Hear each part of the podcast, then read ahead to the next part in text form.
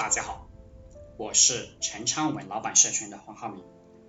今天跟大家聊的话题是：想成大事者，必须选择好自己的粮仓。李斯在做秦国丞相以前，在楚国上蔡郡做一个看守粮仓的小文书，这是一个吃不饱但也饿不死的职位。他最大的爱好就是。在上班时间溜号，带着自家养的一条黄色的土狗，带着自己年幼的儿子，出上蔡东门，到野外追逐野兔。李斯有一个幸福美满的家庭，房子不大啊，但已足够居住，薪俸不高，但尚算衣食无忧。然而一件偶然。而有趣的事情发生了。有一天，李斯同学忽然内急，他捧着肚子，夹腰夹腿，啊，直奔厕所而去。厕所里的几只老鼠正不哀怨的吃着粪便，见有人来了，吓得惊慌逃窜。李斯同学无暇多想。先畅快淋漓的解决了内急问题。李斯啊，边系裤腰带边往回走，他就悲叹了：厕所中的那几只惊恐的老鼠，他们不过就是想吃点根本没有人要的东西罢了。可是，就是这么一个小小的需求，对他们来说都显得那么艰难。只要有人来。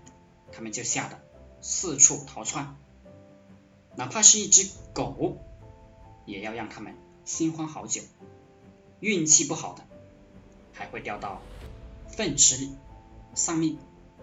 刚好啊，李斯他是管理粮仓的，他想到粮仓里的那些老鼠吃的都是上好的米麦，住在大大的粮仓里面。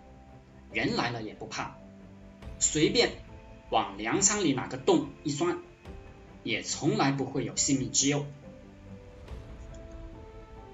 我就纳闷，同样是老鼠，差距咋就那么大呢？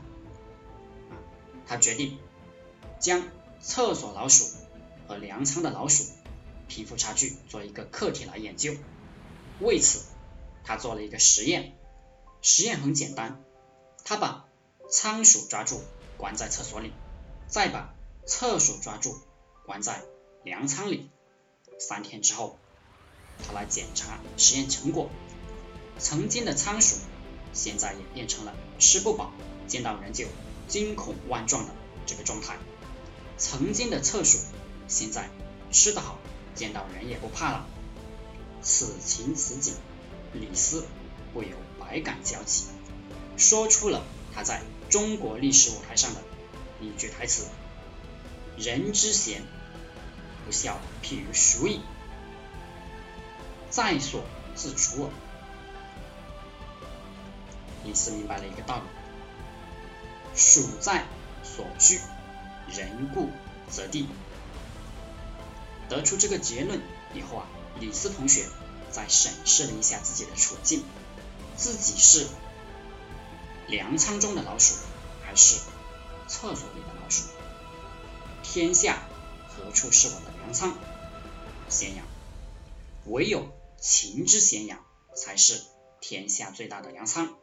那就朝着咸阳出发吧。鼠如此，人更如此。你所选择的环境，决定了你这一生能否有所成就。一个老板选择什么项目？在哪些国家、城市发展，与什么样的人在一起，决定了你的成就。先不要管你有没有能力，你如果在落后的城市里，你有能力也没地方发挥。我最喜欢举的例子是，你在三线小城市，连招聘两个像样的大学生都招聘不到，还想逐鹿天下，不是笑话吗？这就是为什么大部分中国的富豪。都集中在北上深啊北上广深这个原因。想成大事者，必须选择好自己的粮仓。好了，今天就和大家分享到这里。大家想加入陈昌文老板社群的，可以联系我幺零三二八二四三四二。祝大家发财！